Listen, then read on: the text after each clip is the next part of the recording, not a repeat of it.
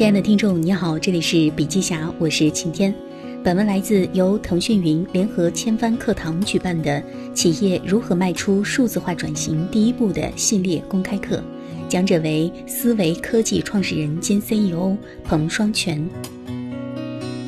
疫情对于房地产数字化的推动是暂时的还是持续的呢？今年，凤凰云、碧桂园、融创、华润、卓越等一些头部企业，基本上都是在往地产数字化方向去走，而且在疫情之前呢，就已经启动起来了。大家在分析房地产行业的时候，觉得这个行业盘子足够大，规模足够高，盈利能力足够强。但是，为什么数字化程度相对而言如此滞后呢？之前房地产行业的红利是比较大的。但是今天这个行业遇到一些新的困境，最大的困境就是在于供需关系的反转，客户变少了，整个房地产市场由卖方市场变为买方市场，所有开发商去争夺客户，这个时候客户的争夺已经前置了，如何理解呢？如果观察房地产客户全生命周期，我们会发现。从一个客户最开始了解项目到线上到访，再到他认购成交的全流程，整个数字化都是先从最右端的 ERP 端，也就是企业资源管理软件，开始逐步往前进入 CRM 端，也就是客户关系管理。头部地产企业在线上做的实践，本质上是想弥补它之前的不足。在这个过程当中，我们先从购房者的角度去看这个问题。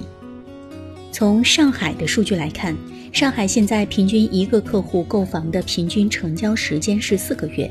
如果拆开看的话，这四个月的用户行为，我们会发现一个特点：客户前三个月有可能都在线上进行比较，第四个月才来线下。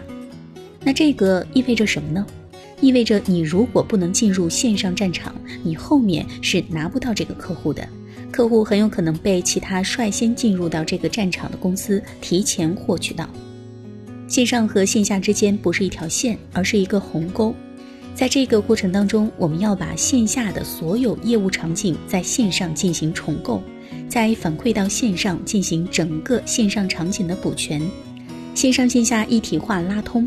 这个事情做起来是非常有挑战的，一旦做起来以后，就意味着我们打通了营销的最后一公里。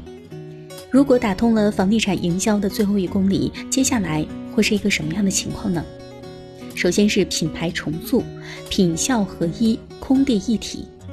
克里斯坦森讲了这样一句话：用户其实并不是购买产品或者是服务，而是为了让自己的生活有所进步。过去几年呢，开发商在渠道不断变强的过程当中，也是开发商品牌能力不断变弱的过程。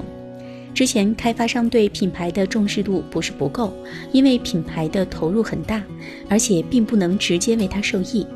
有可能品牌打出去以后成交会起来，但是渠道占比不会降低。整个数字化地盘打通以后，要做的第一件事情就是空地一体，就是在品牌端的投放，线上和线下都是打通的。同时，在这个过程当中，我们能做到品效合一。客户看到小程序以后，我可以把优惠信息进行前置。在这个过程当中，通过开发商重新掌握定价权，回到主战场。客户扫完二维码领取优惠券以后，信息可以第一时间被沉淀，客户不用到线下，开发商在线上可以率先锁定客户，完成整个客户的转化。在这个过程当中，我们可以把整个过程中的客户全生命周期的洞察、销售的全流程管控以及业务全流程真正的闭环掉。第二点呢，就是赋能一线，从结果到过程，从管控到赋能。对于房地产领域，真正的核心抓手是在置业顾问端。我们以微信为载体，帮助置业顾问连接客户，把他的产品、内容、营销活动可以直接推送给客户。如果客户到了线下以后，我们可以把前序的线索拉回来，线上线下打通。对客户的来源进行判定，对客户的分配进行更加精准和科学的分配。在此过程当中，对顾问端的管理从以前的单纯的结果管控转变为后果管控，从以前的管控转变到后面的赋能。第三点呢，就是客户洞察，从封闭到透明。在地产营销最核心的抓手，始终是回答一个问题：我的客户从哪里来到哪里去？我在哪里能够精准找到我的用户？前后端没有打通之前，我们对客户的行踪可以用一个短句来形容：来不知所以，去不知所踪。前后端被打通以后，都可以提前知道每个到访客户关注我哪些内容，对我的哪些地方感兴趣，购买意向是 A 还是 B 还是 C。这一类型的客户找哪个顾问接访是比较合适的？在这个过程当中，客户洞察可以实现从封闭到透明的过程。第四点呢，就是智能管控，从不确定到确定。通过数据化把整个营销的全链路打通以后，管理人员可以根据数据做精准营销动作的分析和营销结果的反馈，进而再去推动下一阶段的反馈。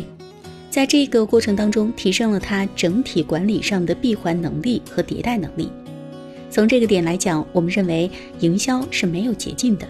营销的核心问题就是解决怎样能够快速贴近市场、快速反馈、快速闭环，是拱一卒，功不唐捐。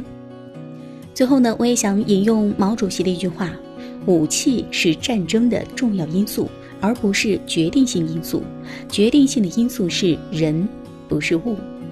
好了，本文内容的分享就是这样，感谢收听，我们下期再见。